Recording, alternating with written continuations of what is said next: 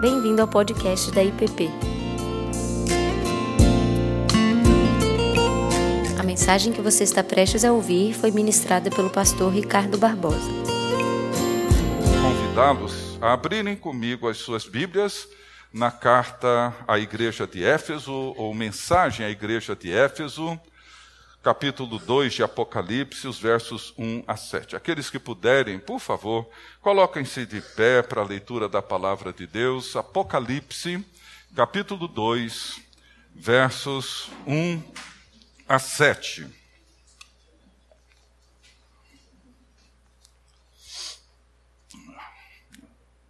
Apocalipse 2, versos 1 a 7. O último livro da Bíblia.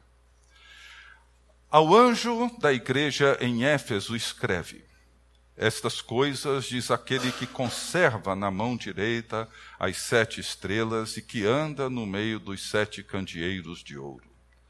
Conheço as tuas obras, tanto o teu labor como a tua perseverança, e que não podes suportar homens maus, e que puseste à prova os que a si mesmos se declaram apóstolos e não são, e os achaste mentirosos tens perseverança e suportaste provas por causa do meu nome e não te deixaste esmorecer. Tenho, porém, contra ti que abandonaste o teu primeiro amor. Lembra-te, pois, de onde caíste, arrepende-te e volta à prática das primeiras obras. E se não, venho a ti e moverei do seu lugar o teu candeeiro caso não te arrependas. Tens, contudo, a teu favor que odeias as obras dos nicolaítas, as quais eu também odeio. Quem tem ouvidos, ouça o que o Espírito diz às igrejas. Ao vencedor, dar-lhe-ei que se alimente da árvore da vida que se encontra no paraíso de Deus. Deus bendito, abre nossos ouvidos, mentes, nossos corações, para que o teu Espírito realize em nós aquilo que só Ele pode realizar. Essa transformação que muda toda a nossa perspectiva. É o que pedimos no nome de Jesus. Amém.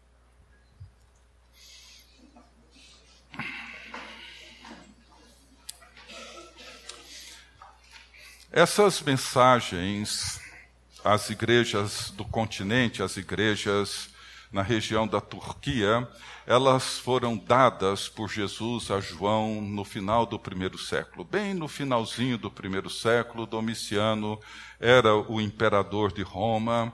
João deveria estar ali com seus 84, 85 anos, vivendo isolado numa ilha a 60 quilômetros do continente, a 60 quilômetros da Turquia, no mar Egeu, e ali ele se encontra porque ele foi uma fiel testemunha de Jesus. É isso que está no capítulo primeiro. E ele foi uma fiel testemunha de Jesus porque, entre tantas outras coisas, ele não se curvou diante do imperador no culto que era dedicado ao imperador. O Império Romano, ele oferecia, ele concedia aos seus cidadãos o direito à liberdade de culto. Todo cidadão romano era livre para adorar o Deus que ele quisesse adorar. Roma não impunha restrições religiosas aos seus cidadãos. Desde que pelo menos uma vez por ano, todos os cidadãos tinham que entrar a um templo consagrado ao imperador e acender um incenso e se curvar diante daquilo que representava o imperador e declarar que César é o Senhor. Esse culto ao imperador, essa declaração de que César é o Kyrios, é o Senhor, era fundamental para o sistema político do Império Romano. Era uma maneira de preservar a unidade do império. Todos os sistemas políticos, todos os sistemas econômicos, eles criam seus mecanismos para preservar um certo tipo de unidade, seja numa nação, seja dentro de um sistema. E João, num domingo como esse, provavelmente durante o dia, talvez de manhã, Imagino ele solitariamente sentado em alguma pedra na ilha de Pátimos, fazendo aquilo que todo cristão faz todos os domingos, o dia do Senhor, ele estava ali adorando a Deus. E naquele dia, naquele momento, naquela ocasião, Deus então lhe dá esse apocalipse, uma revelação. É como se Jesus abrisse essa grande cortina um apocalipse de Jesus sobre Jesus. Jesus se auto-revelando a João. E a imagem belíssima do texto é que João, ele ouve uma voz. E quando ele vira para ver quem falava com ele, ele vê. Sempre que nós ouvimos, nós então passamos a ver. Essa é uma, uma realidade da experiência espiritual fundamental. Todos os meses nós celebramos a ceia. É pão e vinho. Mas quando nós ouvimos a voz de Jesus dizendo: Eu sou o pão da vida, todo aquele que beber desse sangue, por ele viverá. Esse é o sangue da nova aliança. Quando nós ouvimos essas palavras, o que vemos é outra coisa. Muda completamente. E quando João vira, ele vê sete candeeiros de ouro, e no meio deles, alguém como filho do homem. Ele vê Jesus no meio desses sete candeeiros. Os sete candeeiros representam as sete igrejas do continente que João pastoreava. E o que João vê é o Senhor vivo e ressurrecto que se revela no meio da igreja. Noutras palavras, Jesus nunca é visto fora dessa comunhão. Ele não é encontrado fora dessa comunidade, dessa comunhão. É importante isso. Ele é visto no meio, bem no meio da igreja. E ele se revela, a narrativa aqui do capítulo 1 é que ele está vestido com uma túnica até os pés, com um cinto de ouro no peito, a sua cabeça e seus cabelos eram brancos como a lã, seus olhos como chama de fogo, seus pés como bronze polido, sua voz como som de muitas águas, tinha na mão direita sete estrelas e da sua boca saiu uma espada afiada de dois gumes e seu rosto brilhava como o sol. Essas imagens que João percebe na descrição de Jesus que ele vê, são as imagens onde Jesus vai se auto-revelar nessas mensagens a essas igrejas. Para cada uma delas, ele se apresenta com uma dessas imagens. Para mostrar como que ele se revela, como que ele se mostra para cada igreja, em cada circunstância. Cada mensagem, elas têm uma estrutura bem comum elas começam com essa declaração, com essa revelação de quem é que fala, é seguida por uma palavra de afirmação, depois por uma palavra de correção e, por fim, uma promessa. A afirmação, ele sempre começa dizendo: Eu conheço. Toda a mensagem ela se desenvolve diante dessa realidade de que Jesus Cristo, aquele que esteve morto, mas que vive e que tem as chaves da morte do inferno, esse que vive e reina pelos séculos dos séculos e que encontra-se no meio, bem no meio da igreja, ele diz para mim, para nós, eu conheço vocês. eu conheço o entorno onde vocês habitam. Eu conheço a cidade onde vocês vivem. Eu conheço o país onde vocês habitam. Eu conheço a igreja que vocês participam.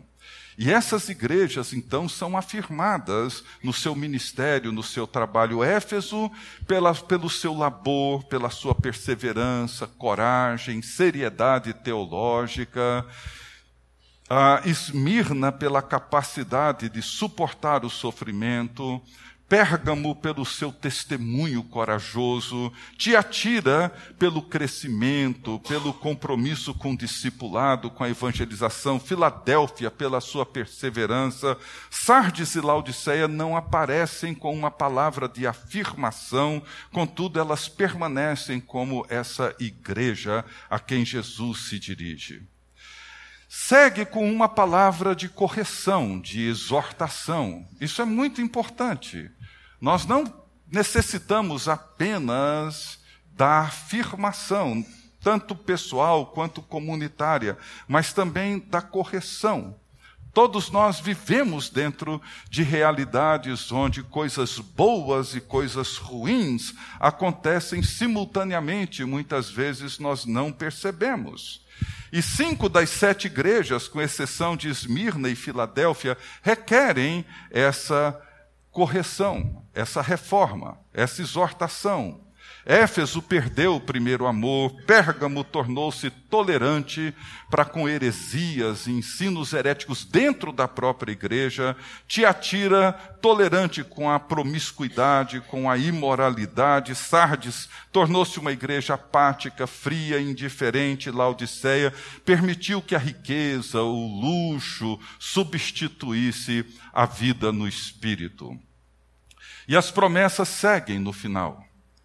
Para Éfeso, a árvore da vida, para Esmirna, a coroa da vida, Pérgamo, uma pedra branca, Tiatira, a estrela da manhã, Sardes, vestes brancas, Filadélfia, coluna no santuário, Laodiceia, a promessa de reinar com o Senhor. E a promessa não é apenas um indicativo da recompensa, mas o destino final de todo o povo de Deus o destino final da vida da fé quando ela alcança a sua plenitude.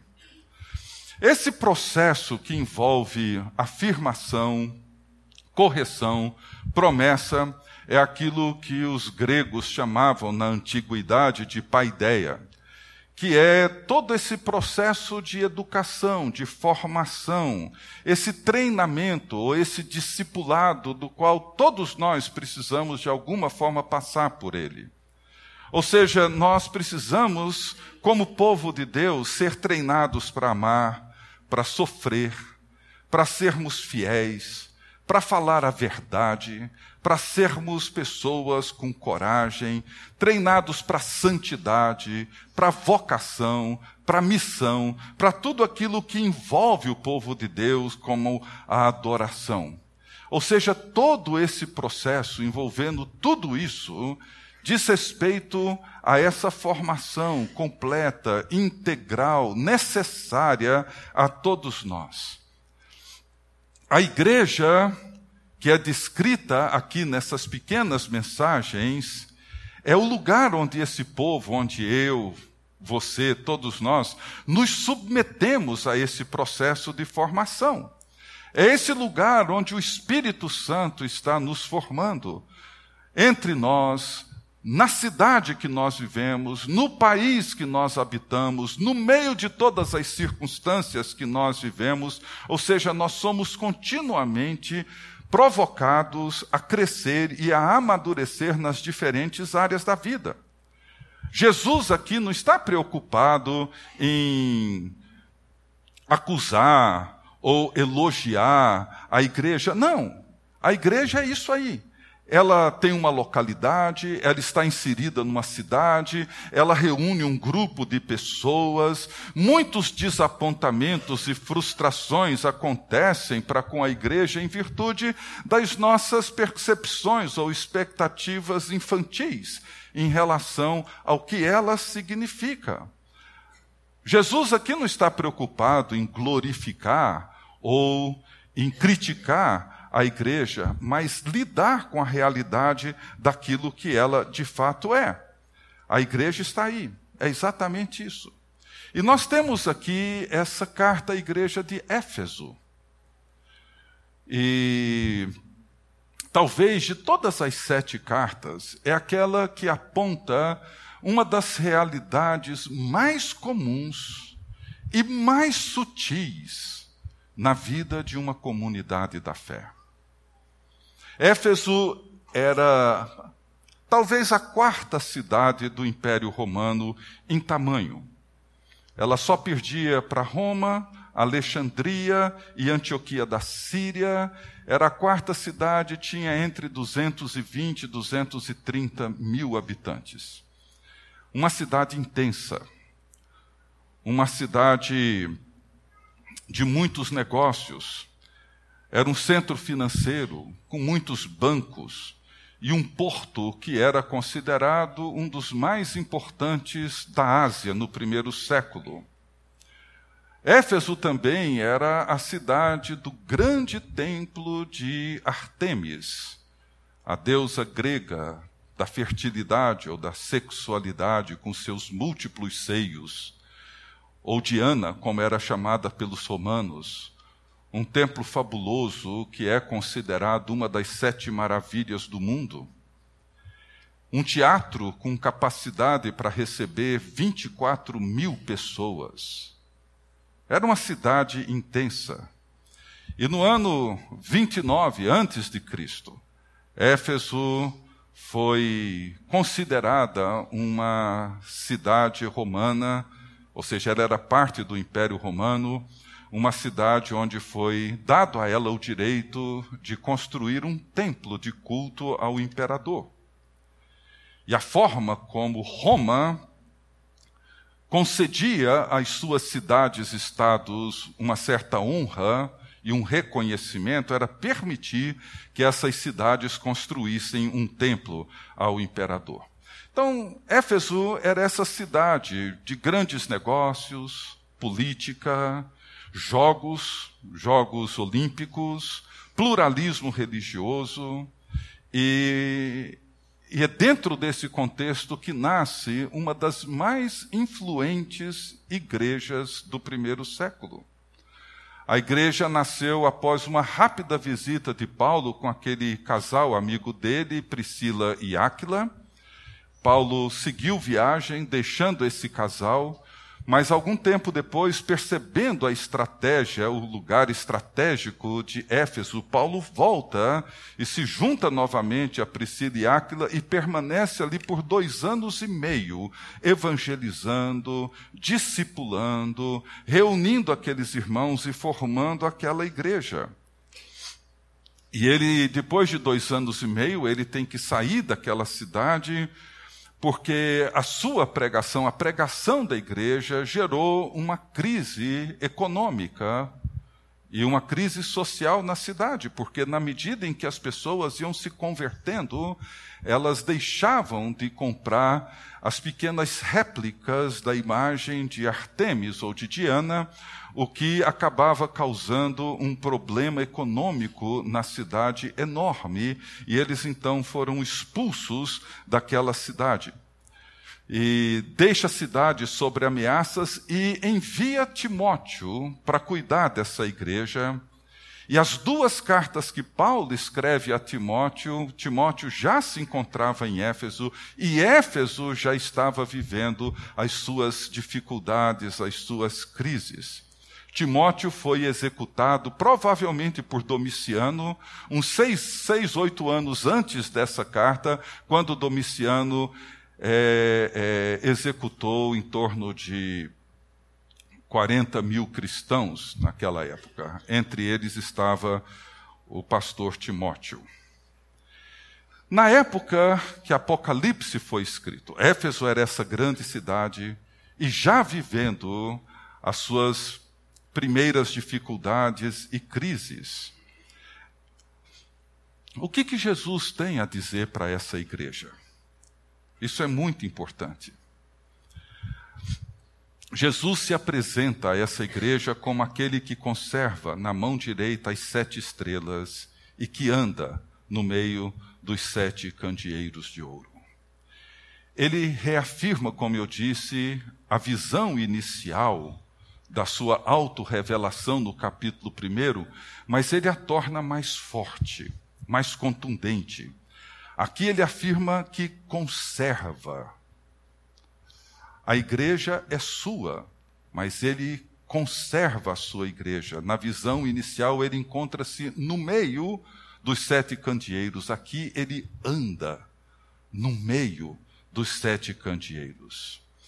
E Jesus, ele afirma essa igreja. E seria, claro, uma dessas igrejas que dificilmente nós perceberíamos a necessidade de alguma correção nela. Veja o que Jesus diz nos capítulos 2 e 3. Ele diz: Eu conheço as tuas obras. Era uma igreja que tinha todo tipo de ministério, todo tipo de programa.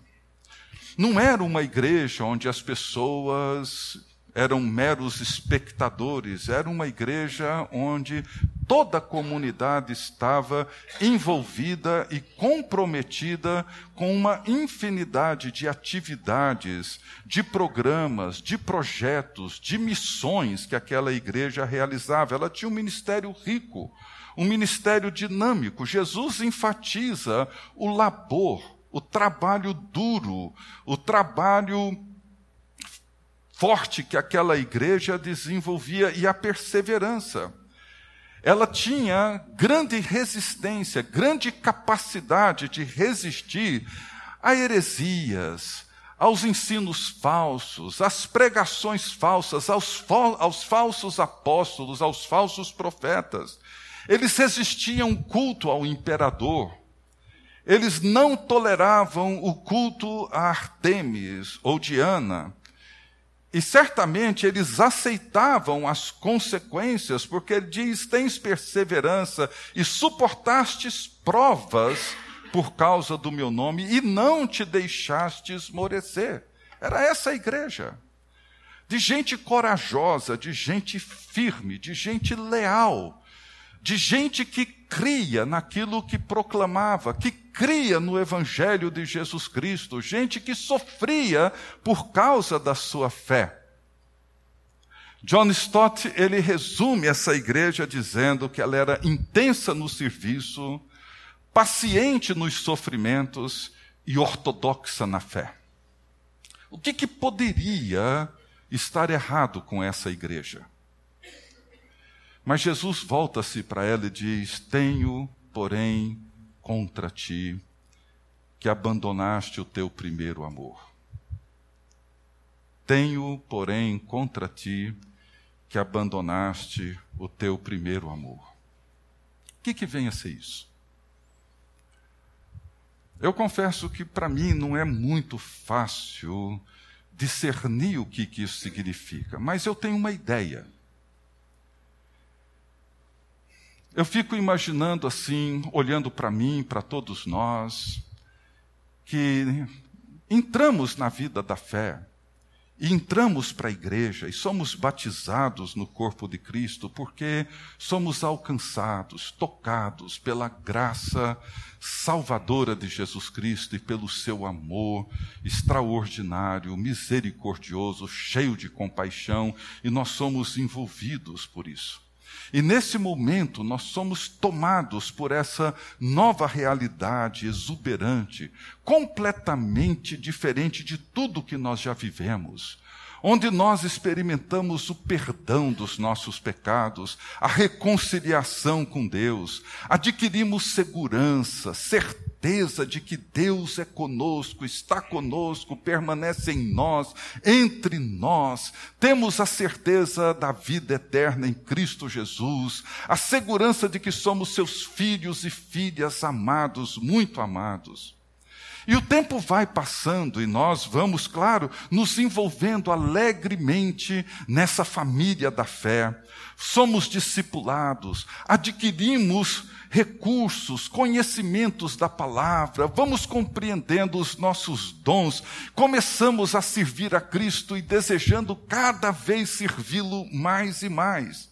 Nos envolvemos em algum ministério, em alguma atividade da igreja, usando esses dons que Deus nos deu, e de repente nós nos tornamos líderes, e além desses ministérios e além desse desejo de servir, nós começamos também a nos envolver com alguns problemas, com alguns conflitos, algumas fofocas, e após alguns anos nós somos absorvidos por esses problemas, por essas fofocas, pelas intrigas, pela política, pelos dilemas da igreja e começamos a tomar decisões, partidos e nos envolver nessas querelas, nessas dificuldades e precisamos administrar disputas, controvérsias e alguma coisa começa a mudar dentro de nós.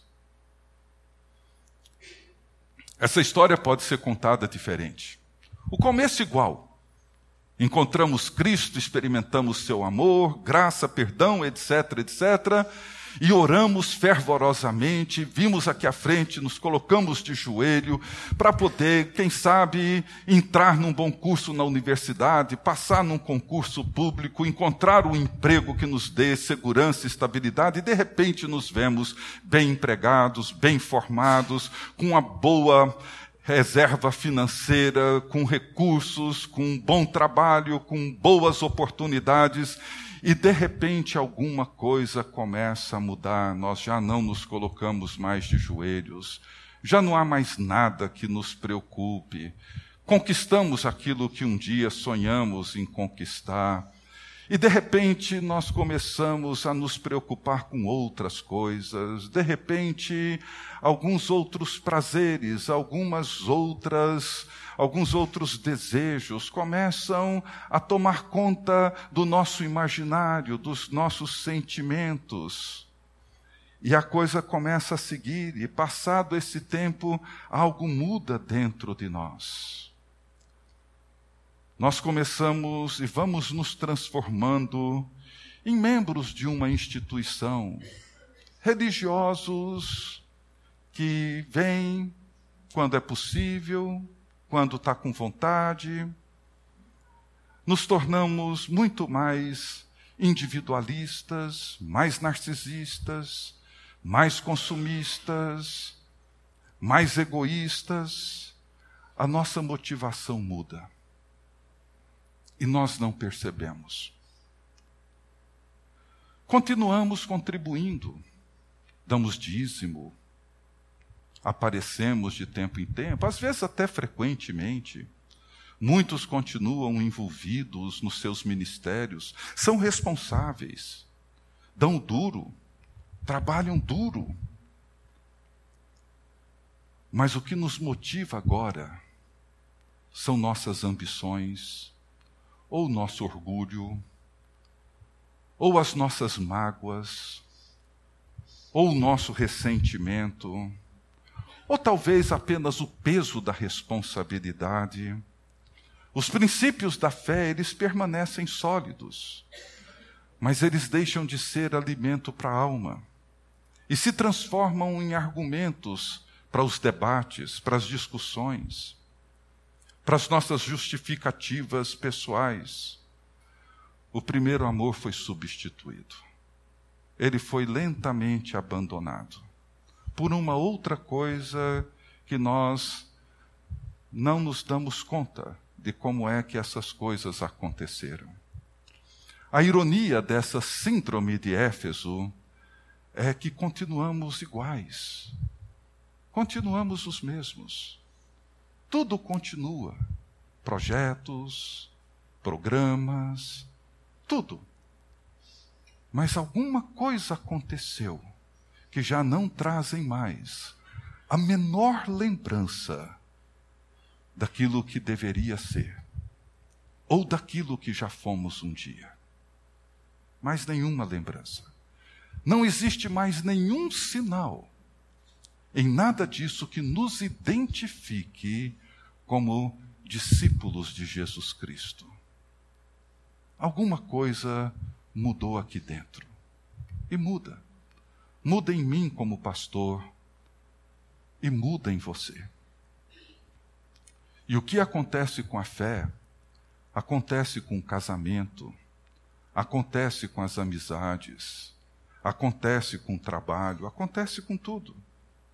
Não se trata de um saudosismo, de um amor infantil, adolescente, não. Trata-se de entender a natureza dos nossos afetos. Jonathan Edwards, esse grande pregador e pensador cristão do século XVIII, grande avivalista, o seu livro mais importante sobre o Tratado dos Afetos Religiosos, ele diz assim, uma palavra dura, dura, que ele mesmo reconhece. E ele diz assim: presta atenção. Acredito que ninguém jamais mudou por causa da doutrina, de ouvir a palavra de Deus, ou pelo ensino, ou pela pregação de outra pessoa, a não ser quando esses meios atingiram os sentimentos. Nesse tratado, o que ele procura mostrar é que enquanto a palavra de Deus, enquanto a voz de Jesus não toca nos nossos afetos, não toca nas nossas emoções, não toca nos nossos sentimentos, nada acontece. Ele diz: o mundo é movido por isso. Tire do mundo os sentimentos e o mundo para. Se tem gente que ganha muito e muito e muito dinheiro por meios nem sempre lícitos, o que move essas pessoas é a ambição, é o poder, mas isso move. Ou seja, são os nossos sentimentos que nos movem, são os nossos afetos que nos movem. Eles nos movem em direção à luxúria, eles nos movem em direção ao poder, eles nos movem em direção à ganância, como eles também nos movem em direção ao temor, ao amor, à devoção, à entrega. Por isso que ele diz: vocês abandonaram. É porque alguma coisa vai substituindo lentamente, gradualmente. Nós não somos pessoas destituídas de sentimentos, vazias de emoções, não. Elas mudaram. Os nossos desejos são outros. Talvez não somos suficientemente honestos para reconhecê-los, mas eles mudaram. O que nós desejamos são outras coisas. O que nós almejamos são outras coisas. Abandonaram ou abandonamos o primeiro amor. É como se Jesus, nessa palavra, dissesse para essa igreja, ou para nós hoje: vocês abandonaram o primeiro amor. E eu responderia dizendo: Mas, Senhor, a gente tem trabalhado tanto, a gente tem dado um duro danado aqui na igreja. Ele diz: Eu sei, mas vocês abandonaram o primeiro amor. Mas, Senhor, a gente tem enfrentado dificuldades enormes e temos mantido perseverantes, mesmo em meio a todos esses problemas. Eu sei, eu sei disso. Eu conheço vocês. Mas vocês abandonaram o primeiro amor. Mas, Senhor, a gente tem se dedicado, domingo após domingo, em ensinar a tua palavra. Temos procurado ser fiéis à tua palavra, fiéis às doutrinas da tua palavra e resistir tudo aquilo que é falso, tudo aquilo que contradiz, tudo aquilo que nega o evangelho.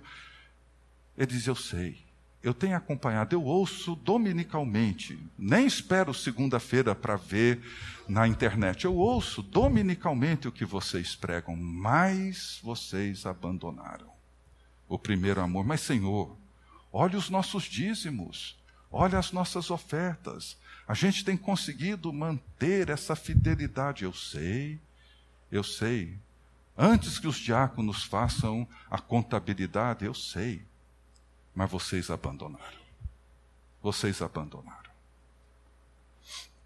E ele termina com três coisas. E depois faz uma advertência e uma promessa. lembra-te.